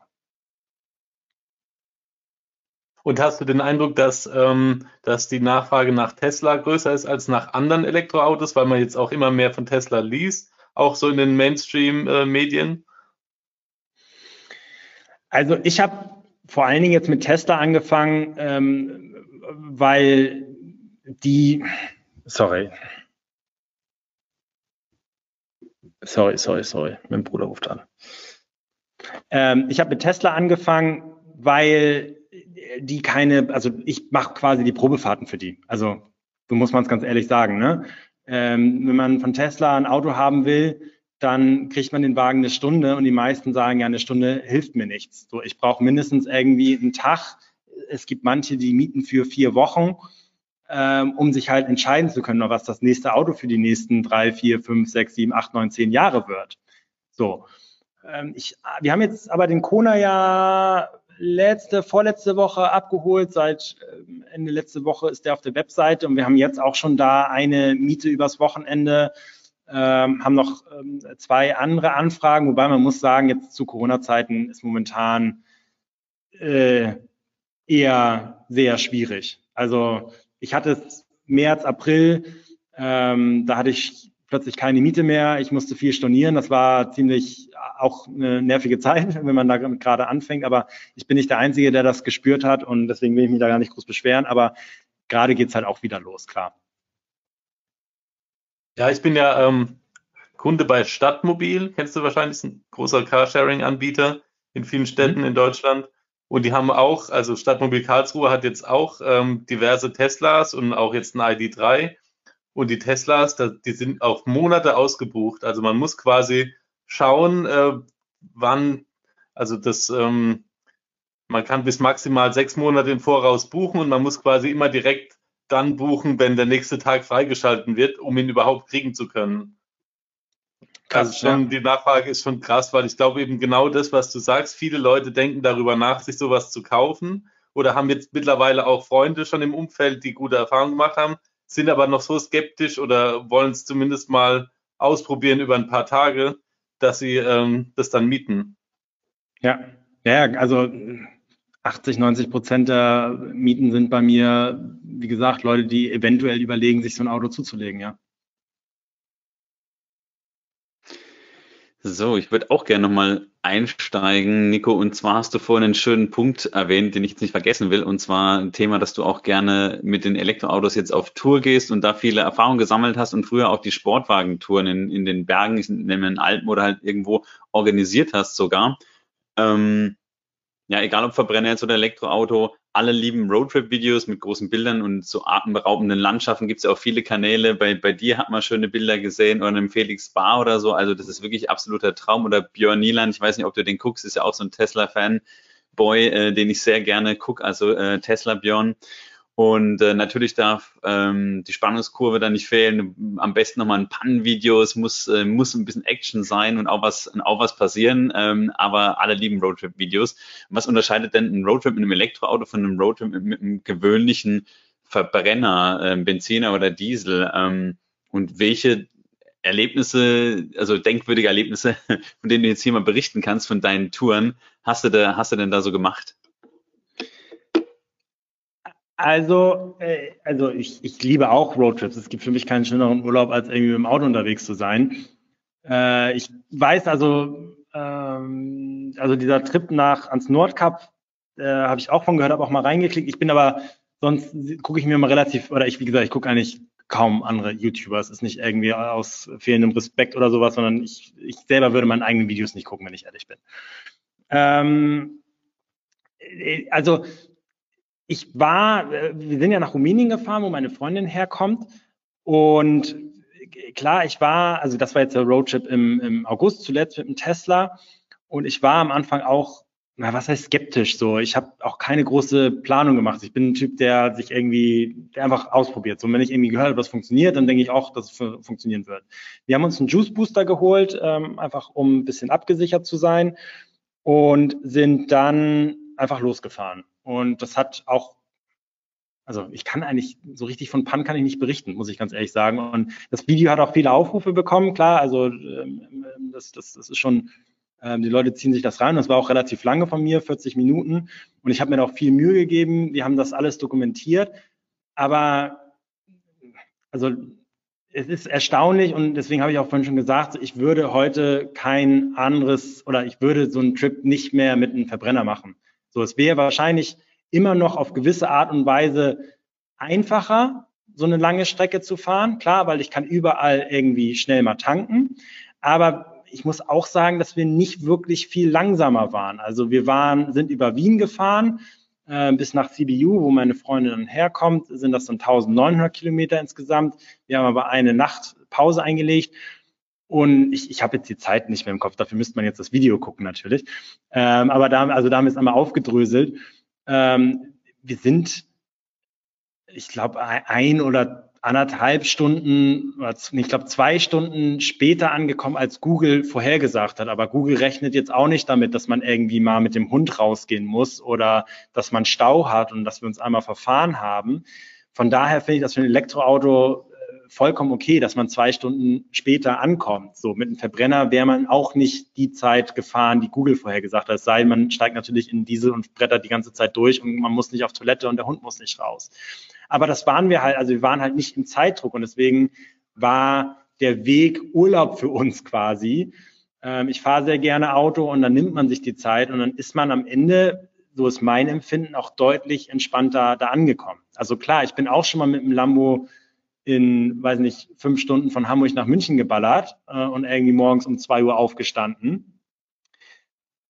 Aber da komme ich dann nicht, da brauche ich danach irgendwie zwei, drei Stunden, um erstmal wieder runterzukommen. Ähm, mit dem Elektroauto komme ich halt an und bin tiefenentspannt. So, und muss danach nicht irgendwie eine Stunde mit dem Hund gehen, weil der irgendwie hinten äh, zitternd sitzt. Ähm, deswegen, also ich würde es heute nicht mehr anders machen. Ich werde es nicht mehr anders machen. Also nächstes Jahr werden wir nochmal sicherlich einen Roadtrip mit dem i8 machen. Ähm, da warte ich eben darauf, dass da ein ja, Elektro-Roadster kommt. Also klar, Tesla Roadster ist eine Option. Ähm, vielleicht kommt noch ein anderes Cabrio, muss man mal sehen. Porsche hat ja auch schon angekündigt, dass irgendwie Boxster Cayman-Modelle, dass die elektrifiziert werden. Aber ich glaube, das wird noch sicherlich bis 24 oder 25 oder sowas dauern. Äh, Maserati hat ja auch MC20, der soll ja auch, heißt der MC20? Ich glaube ja, der soll, glaube ich, auch elektrisch kommen, ist auch ein Cabrio. Also da kommt wirklich sehr coole Autos auf uns zu. Äh, und da freue ich mich auch drauf und habe ich auch keine Angst. Also mit einem i8 habe ich jetzt ja quasi schon mal so ein bisschen den, den Test machen können. 50 Kilometer kann er immerhin elektrisch fahren. Und das ist halt tatsächlich ganz witzig. Ne? Wenn man auf so einen Bergpass rauffährt, dann ist man so ein bisschen am Zittern, so, oh Gott, oh Gott, oh Gott, der Verbrauch steigt. Und dann bist du erstmal oben und fährst runter, dann ähm, sammelst du die ganze Energie wieder ein, wo man ja das erste, oder was heißt, also man versteht es natürlich, aber wo man das erste Mal wirklich praktisch sieht, wie verschwenderisch eigentlich ein Verbrenner ist, muss man ganz ehrlich sagen. So, der, der, der ackert sich da hoch, pufft alles in die Luft und fährt dann runter und dabei läuft noch irgendwie äh, der Motor, auch wenn du ihn eigentlich gar nicht brauchst.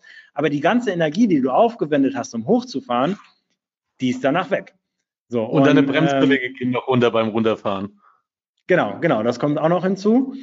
Äh, von daher, also das, äh, ich, ich freue mich darauf und wird es auch sicherlich viele Videos noch geben. Wie gesagt, ich liebe Roads, äh, Roadtrips. Ähm, ja, mal sehen. Ja, und äh, noch eine Frage, auch nochmal der Blick hinter die Kulissen. Wie stressig ist es denn, parallel so ein Video zu machen und so ein Video zu schneiden, gerade so 40 Minuten? Ähm, das sieht ja bei, bei vielen ganz toll aus, aber ich denke immer, selbst, selbst bei uns ein Podcast ist schon einigermaßen aufwendige Planung vorher. Dann hast du bei euch, ihr habt noch äh, beim visuellen Drohnenflüge, ähm, das geht ja auch nicht mal so schnell aus dem Fenster rausgeschmissen und gefahren. Also du hast ja andauernd eigentlich den, den äh, Drang oder, oder sage ich mal, die schönen Bilder einzufangen und jetzt hier Videocontent zu zu produzieren. Und du hast jetzt auch noch deine Freundin dabei gehabt. Also ich weiß nicht, wie tolerant sie ist. Ich meine, es ist ja auch dein, dein Beruf irgendwie noch. Ähm, aber wie anstrengend ist es denn, einen Roadtrip zu genießen und parallel dann eben den Roadtrip ähm, ja zu, zu verbildlichen und äh, Videos hier zu schießen? Ja, äh, also meine Freundin äh, unterstützt mich da vollkommen und hat auch Spaß bei und ist eher eine Hilfe, weil ich halt nicht irgendwie die ganze Zeit selber irgendwie was erzählen muss jetzt mache ich nicht gerade Werbung für meinen YouTube-Kanal, aber ich habe relativ früh leider gemerkt, dass, ähm, also ich bin jemand, ich habe eine Drohne, ich habe eine gute Kamera, ich habe Mikrofone, die mir jetzt geklaut wurden. Jetzt gerade ist es nicht so ein hochqualitativ qualitatives Mikrofon, was ich habe, aber ich habe da schon viel Zeit rein investiert und arbeite auch mit Musik und, und ich mag es, wenn das geile Videos werden.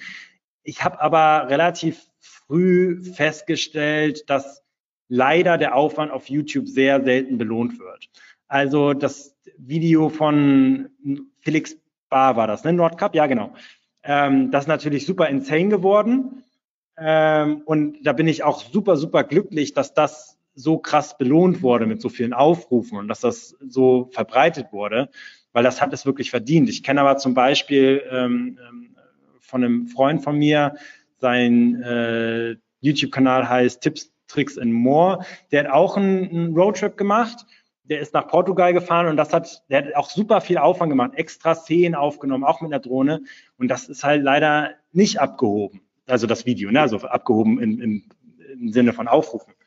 So, also äh, äh, leider ist YouTube da ein Kanal, wo glaube ich, oder ich habe immer so ein bisschen die Devise, wenn du aufhörst zu reden, schalten die Leute ab.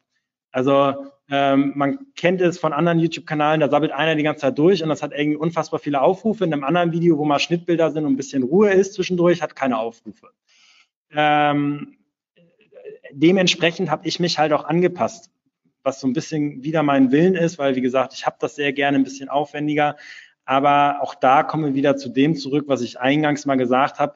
Äh, selbst wenn ich so einen Roadtrip mache, dann fahre ich in Urlaub und dieses Film fühlt sich, gut, da tatsächlich gar nicht so, aber es fühlt sich immer noch so ein bisschen wie Arbeit an. Und da möchte ich das auf ein Minimum reduzieren und ich möchte auch mal die Zeit haben, wo ich abschalte.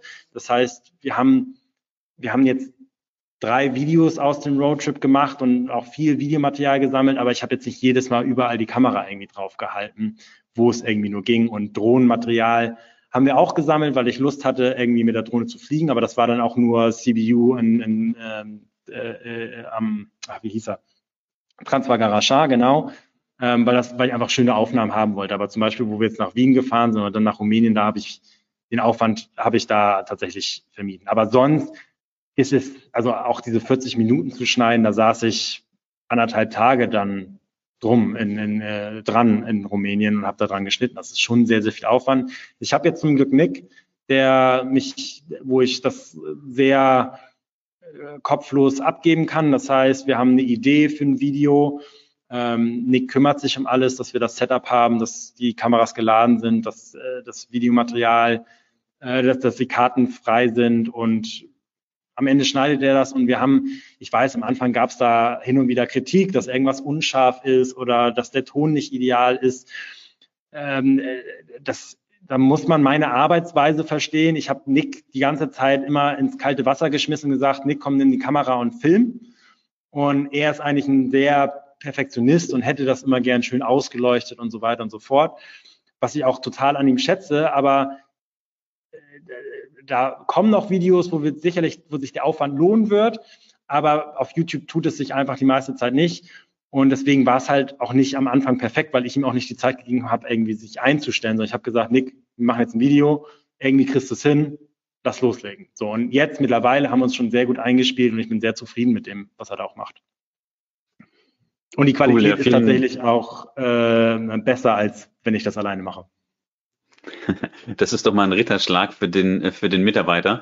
Ähm, ja, ich muss auch sagen, also ich finde die Qualität von, von euch super und ja, diese Wertschätzung, das ist natürlich schwer auf, auf YouTube. Du hockst dich abends hin, guckst kostenlos im Vergleich zu Netflix oder irgendwelchen anderen Streamingdiensten, guckst du dir die Videos an und willst dich da unter, unterhalten lassen und die Qualität wird ja auch bei vielen immer besser und der Aufwand, also wir könnten jetzt zum Beispiel gar nicht mehr einsteigen, ohne da jetzt irgendwie die absoluten Pros zu werden. Das wird echt schwierig, weil ganz viele fragen uns auch, ja, warum macht er den Podcast, warum macht er das denn nicht? Eben, weil wir die Qualität nicht halten können und weil wir ähm, auch diesen Aufwand nicht, nicht betreiben können und selbst ein Podcast ist schon aufwendig, wie gesagt, denkt man nicht, aber ähm, insofern Respekt an, an euch äh, ähm, Video-Cutter und äh, YouTuber.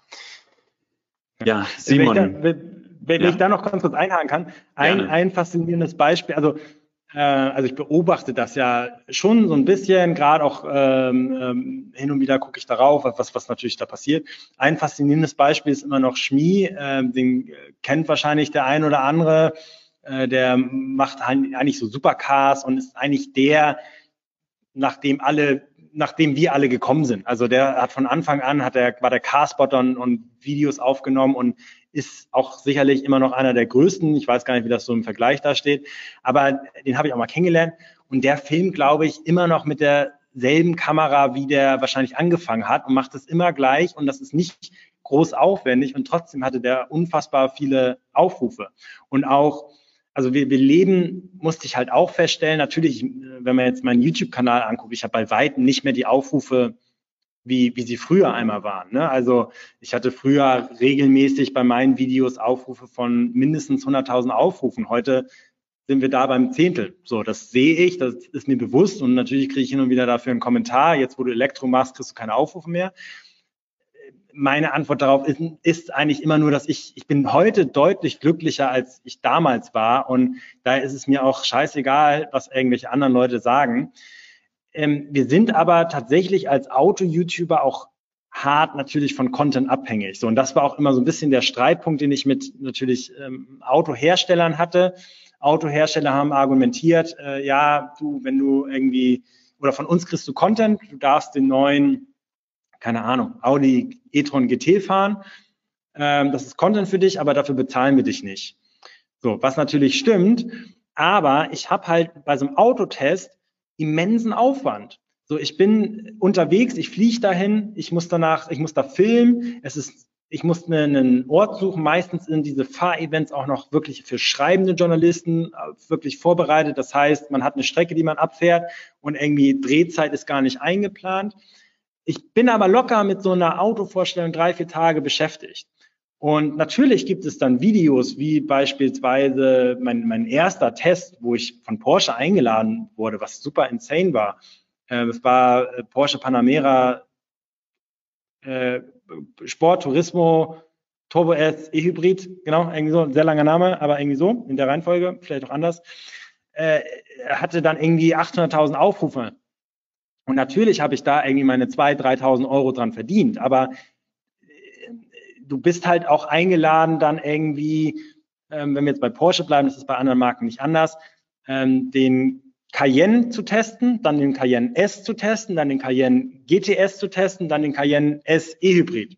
So, spätestens bei dem GTS kannst du nichts mehr sagen, weil du gibst einmal Gas, sagst, jo, ist mehr Leistung und sonst ist alles gleich geblieben, bis zum nächsten Mal. Ähm, und entsprechend sind auch die Aufrufe, weil die Leute das halt nicht jetzt interessiert, ob da irgendwie 20 PS mehr sind und wie sich das anfühlt, weil das kannst du sowieso nicht in dem Video rüberbringen. Das heißt, du hast da Videos, die 30.000, 20, 10.000 Aufrufe haben und du verdienst da vielleicht 30 Euro dran. Im Schnitt hatte ich mich dann irgendwann mal hingesetzt und ausgerechnet, dass ich pro Arbeitstag, den ich wirklich hatte, 105 Euro verdient habe. Und das ist Geld, ja, ohne Frage, aber für einen Selbstständigen ist das nicht viel Geld. Und ich müsste, ähm, äh, also ich habe quasi das Equipment, was ich für diese Videos gekauft habe, quasi gerade so refinanziert über die Videos, die ich zu Autotests gemacht habe. Und das war der Punkt, wo ich gesagt habe, Nico, das hat Spaß gemacht, aber da, da, da wirst du nicht alt mit. Und dann habe ich dann irgendwann mal Nein gesagt bei einem Autohersteller und dann fällt so ein bisschen, die Dominosteine fallen um und du wirst plötzlich nirgendwo mehr eingeladen, weil wenn du einmal Nein gesagt hast, dann ist vorbei. Und ähm, ist aber okay. Heute kann ich sicherlich neutraler über die Autos berichten, weil wenn wir ehrlich sind, ähm, äh, das ist wie gesagt, ähm, also ich bin nicht der einzige Auto-YouTuber, da draußen gibt es viele andere. Und wenn ich einmal Nein sage, wenn ich einmal nicht das Positivste über dieses Auto sage, nehmen Sie den nächsten. Also da muss man sich nichts einbilden als Auto-YouTuber. Ähm, und dementsprechend habe ich halt auch da wieder, wenn man auf diese Influencer-Geschichte zurückguckt, ähm, war es halt wenig authentisch und heute berichte ich sicherlich ehrlicher über Autos. Nochmal zurückzukommen zu deiner, ähm, zu deiner Herkunft. Hamburg ist ja deine Stadt und Hamburg nimmt ja auch bundesweit eine Vorreiterrolle ein, wenn es äh, um Themen wie New Mobility geht. Seit Oktober gibt es den elektrobetriebenen Shuttlebus, äh, Moja zum Beispiel. Was glaubst du denn, wie sich äh, Hamburg von anderen Städten in Deutschland unterscheidet? Warum ist da so eine große Aufgeschlossenheit? Naja, Hamburg ist die beste Stadt der Welt, ne? Also wollen wir noch mehr sagen? Und die schönste sowieso. Jetzt yes. Nein, also ich bin ja aufgewachsen, ich liebe die Stadt natürlich. Ähm, ich, ich kann nicht genau sagen, woran es jetzt liegt, dass das in, in Hamburg so weit ist, aber ähm, eigentlich ist es auch ein bisschen paradox, wenn man mal ehrlich ist, weil Hamburg ist, glaube ich, die größte Stadt in Deutschland oder, oder ist die Stadt in Deutschland, die am, wenig, am wenigsten irgendwie mit Automobilindustrie zu tun hat. So. Also äh, hier oben haben wir keine großen Rennstrecken oder irgendwie Autohersteller. Selbst die Autos werden in Bremen entladen und nicht in Hamburg so. Also hier geht wirklich nicht viel, bis auf die Agenturlandschaft natürlich, die immer schön Werbung macht für die Autos. Also die haben wir hier. Ähm, aber ich glaube, ich glaube, Hamburg ist generell relativ offen und äh, macht einfach und guckt einfach, wie es läuft. Es gibt aber definitiv Optimierungsbedarf. Ne? Also gerade diese Ladesäulen, ich bin täglich mich am Aufregen, dass überall nur Hybrid stehen oder Drive Nows oder ähm, jetzt diese Six-Dinger. Das funktioniert nicht. Also wir haben zwar extrem viele Ladesäulen und ohne diese Ladesäulen würde meine Tesla-Vermietung hätte auch niemals funktioniert. Also ich bin da unfassbar dankbar. Aber die Situation wird momentan absolut katastrophal, weil überall stehen die Hybride, ähm, die da Alibi laden, also gut, sie laden, aber mit was von der Geschwindigkeit. Oder eben Drive Nows stehen da für drei, vier Tage und werden nicht weggenommen. Also es ist ähm, eine, eine zwiespältige Situation. Moja bin ich auch gefahren ist cool, aber ich habe irgendwie es immer so in meinem Leben eingerichtet, dass ich zur Arbeit, dass mein Arbeitsplatz äh, irgendwie immer in Fußweite ist. Das heißt, es ist auch wieder ein bisschen paradox. Ich liebe Autos, aber die meisten Tage fahre ich kein Auto, weil ich ähm, ja, also jetzt habe ich einen, einen, Arbeitsweg von drei Minuten zu Fuß. Ähm, und so war es irgendwie immer, dass entweder ich nachgezogen bin zum Büro oder das Büro nachgezogen ist zu mir. Ja, kommen wir nochmal auf das Henne-Ei-Problem zu sprechen, das ja so oft betitelt wird. Ähm, was brauchst du denn aus deiner Sicht, Nico, neben der Förderung durch Bund und Länder, damit die E-Mobilität in Deutschland jetzt mal so richtig durchstartet und der Knoten platzt? Ich glaube, also ich habe es ja vorhin schon gesagt, die Leute müssen es einfach mal ausprobieren. Also ich, da führt, glaube ich, einfach nichts dran vorbei, dass die Leute einfach mal in Kontakt damit kommen und aufhören, irgendwie die Kneipenparolen irgendwie von sich zu geben, dass die Dinger brennen, dass die Dinger keine Reichweite haben. Auch diese, also ständig, also ich meine, wir sind ja selber schuld, also oder vielleicht nicht wir, aber so gewisse Medienhäuser da draußen. Jedes Mal, wenn irgendwie dann von Mercedes wieder ein neues Konzeptauto vorgestellt wird, heißt es, ist das Reichweitenproblem denn endlich gelöst? 1200 Kilometer Reichweite. So, hey Leute, das ist ein fucking Konzept.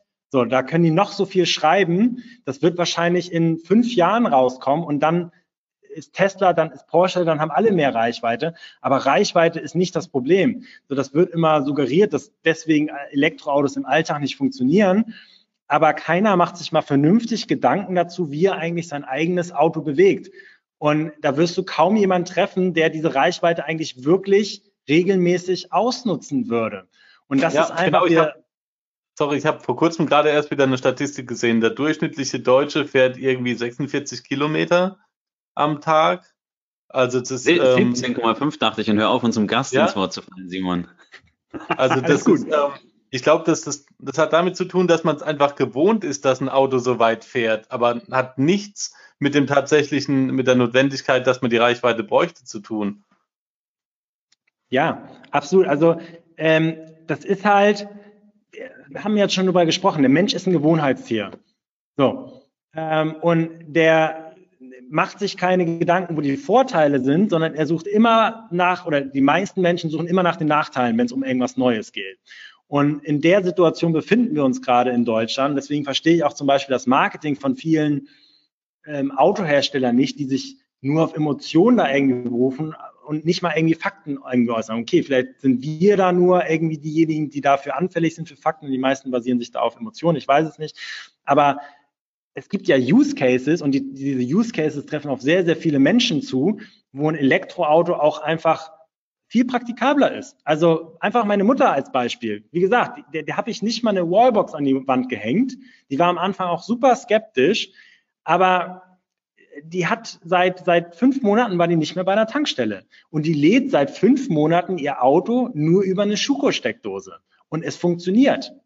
So diese Beispiele müssen einfach mal nicht, nicht bekannter werden, aber das müssen die Leute erleben. Und ich merke es ja durch die Mieten, die, die, die, diese Ängste werden abgenommen. Also natürlich kommt da auch mal ein Mieter zurück und sagt, ja, okay, also es hat super Spaß gemacht, aber ich habe doch so ein bisschen Bedenken bei der Reichweite, weil ich irgendwie jeden Tag so und so viel fahre, weil ich auch mal dahin fahre, dann sage ich, ja, okay, dann ist es noch für dich, äh, ist es für dich nichts. Aber dass jedes Mal Elektroautos mit so einer Breitseite an, an dummen Argumenten begegnet wird, das ist einfach, äh, es ist menschlich, ja, aber es ist halt dämlich. Und deswegen glaube ich einfach, dass die Leute es mal ausprobieren müssen, ob es denn für die was ist oder ob es nicht was für die ist. Und nur so können wir dem begegnen. Also auf lange Sicht machen Förderungen, das funkt, also klar, Förderungen helfen uns jetzt sehr gut, aber ähm, logischerweise, wir sind in der Marktwirtschaft und der Staat muss auch irgendwo Geld verdienen, um uns irgendwie in, in vielen anderen Aspekten des Lebens zu helfen äh, und Straßen zu bauen und Krankenhäuser. Der muss auch irgendwie Geld verdienen und der kann nicht irgendwie eine Industrie da fördern, sondern irgendwann muss der Mensch von sich aus sagen, okay, ich möchte ein Elektroauto. Ich würde ein Elektroauto heute schon kaufen ohne Förderung und über Aufklärung und der, der, dem Kontakt mit den Elektroautos wird das auf lange Sicht auch funktionieren. Also wir sind natürlich in der Situation, dass wir natürlich Anführungsstrichen immer bekehren wollen. Also das tun wir in dem Moment, wo wir über Elektroautos reden, weil wir einfach begeistert sind. Ähm, aber wir müssen einfach auch, glaube ich, schlichtweg akzeptieren, dass, äh, dass das kein Blitz ist, der irgendwo einschlägt und alle Leute sind begeistert, sondern das ist eine, eine Massenbewegung und die ist eben in so einem Umfeld langsam dynamisch ähm, und das wird über Jahre dauern, aber irgendwann wird der Letzte auch sagen, okay, ähm, Verbrenner hat ausgesorgt und ist langweilig und ich brauche ein Elektroauto. Und es ist ja auch gut, so wir können von heute auf morgen nicht alle umsteigen. So, das geht auch wiederum nicht, sondern es fehlen noch an gewissen Ecken und Kanten, fehlen noch gewisse Konzepte, wie wir das lösen. Also meine Tiefgarage ist da das beste Beispiel. Ich habe nach wie vor immer noch keine Lademöglichkeit unten. Aber auch da wieder ist äh, der Mensch reagiert darauf natürlich, ah, es funktioniert doch alles nicht. Nein, das ist nur einfach ähm, ein, ein Prozess, der da stattfindet, dass wir das Problem lösen. Also ein, ein, ein, ein Problem heißt nicht, es funktioniert nicht, sondern ein Problem heißt, dass man das lösen muss. Und ähm, ja, wir sind leider in einer Zeit, wo viele immer sehr hysterisch werden und nach einfachen Lösungen natürlich suchen Ähm, und ich weiß nicht, wie es jetzt gerade bei den, wir, wir, wir nehmen das jetzt gerade auf, um das einmal hier äh, einzugeben, wo wir noch nicht wissen, wer gewonnen hat in Amerika. Ähm, aber ich hoffe, dass auch da allgemein in der Politik ähm, wieder ein bisschen Ruhe einkehren kann, dass die Leute mal sich wieder ein bisschen besinnen und sich auf Fakten konzentrieren und nicht immer einfach die dumme, einfache Möglichkeit, weil es ist nicht alles einfach, aber trotzdem geht es uns verdammt gut, muss man auch sagen. Wenn ich das mal zusammenfassen darf, die Leute müssen also elektroerfahren.de. Genau, genau. Genau. Ich bin ein Fan von einfachen Unternehmensnamen, die eigentlich alles erklären. Sehr cool, ja. Du bist ja jetzt auch, ähm, so wie wir, neben deinen unzähligen anderen Projekten auch unter die Podcaster gegangen. Ähm, erzähl doch mal ein bisschen, sind es da auch solche Themen, die du da ähm, thematisierst? Und ähm, erzähl doch mal ein bisschen, worum es da geht. Ja, ähm, das ist wieder eins von meinen vielen Projekten, die ich angehe und ähm, wo ich mich dann irgendwann äh, in, eine, in, eine, Pause begebe und überlege, wie ich da weitermache. Ähm, ich bin jemand, der probiert erstmal, bevor er sich da zu viele Gedanken macht. Und der Podcast, wir haben jetzt zwei Folgen und ähm, in letzter Zeit war es leider so viel, dass wir da uns nicht so richtig ähm, drum kümmern konnten. Ähm, ich hatte da, also ich, ich, ich wollte es einmal ausprobieren und mir hat es sehr gut gefallen. Ich habe da jetzt zwei auch ähm, bekannte Gäste gehabt, die sehr schlaue Sachen da gesagt haben und das hat mir auch gesagt, war, waren glaube ich, also von der von der Aufnahmequalität, da kann ich noch dran arbeiten, aber vom Inhalt war ich zufrieden. Ähm, aber bin ich jetzt, aber jetzt gerade bin ich so ein bisschen in der Phase, wo ich wieder überlege, wie ich das quasi effizient, effizient gestalte, dass ich das regelmäßig hinbekomme. Ihr beiden wisst, wie viel Aufwand das ist. Ähm, und es wird sicherlich im November wieder neue Podcasts geben, also sicherlich ein. Und dann versuche ich da Regelmäßigkeit reinzubekommen. Und wahrscheinlich werde ich diesen Podcast so aufbauen, dass ich mich einfach mit meinen Mitarbeitern zusammensetze und über gewisse Themen einfach rede. So, man, ich rede gern über Themen und ähm, manchmal bilde ich mir auch ein, dass ich was zu sagen habe. Ähm, und ich klar, ich kann es nur nicht alleine, ich kann mich nicht alleine vom Mikrofon setzen, weil das dann ähm, versabbel ich mich irgendwann äh, und, und drehe mich nur im Kreis. Deswegen werde ich das, glaube ich, mit einem Mitarbeiter machen, um da auch ein bisschen Spaß zu haben. Und ähm, klar, aber der Fokus ist Elektromobilität und wir werden aktuelle Themen aufgreifen. Aber mal sehen, alles zu seiner Zeit. Wir haben sehr viele Baustellen und man ist immer irgendwie am Ressourcen jonglieren. Ja, man kann ja nicht, man kann ja nicht alles machen und vor allem nicht alles parallel. Das kennen wir natürlich auch und das Problem haben wir auch. Wir würden auch am liebsten noch äh, viel mehr Gäste hier durchbringen, so pro Monat. ich drücke dem Simon schon immer Termine rein ohne Ende. Ähm, aber es ist, ist natürlich schwierig und wir machen ja, wie gesagt, jetzt nur, nur ein Projekt.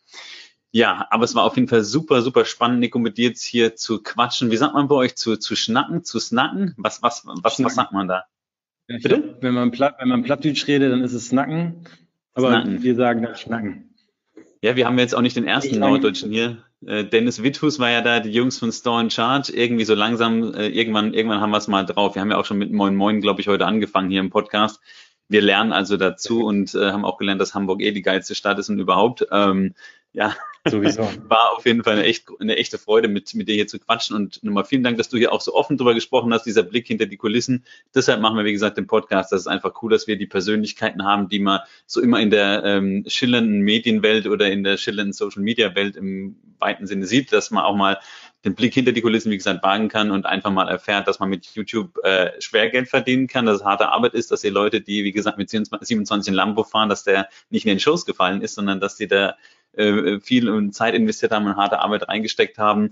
Und natürlich ähm, war es einfach schön zu sehen, wie du dich seit, seitdem weiterentwickelst und in welche, in welche Richtung du gehst. Und ich denke, more to come auf jeden Fall, gerade mit dem Elektro-Hub, also deinem, ähm, ich nenne es jetzt mal Ladengeschäft, also dem physischen Store, jetzt mitten in der Hamburger Innenstadt. Da werden wir sicher noch viel sehen und hören. Also wir, wir sind gespannt. Insofern ja. schicken wir ganz liebe Grüße raus nach Hamburg und äh, sagen Ciao.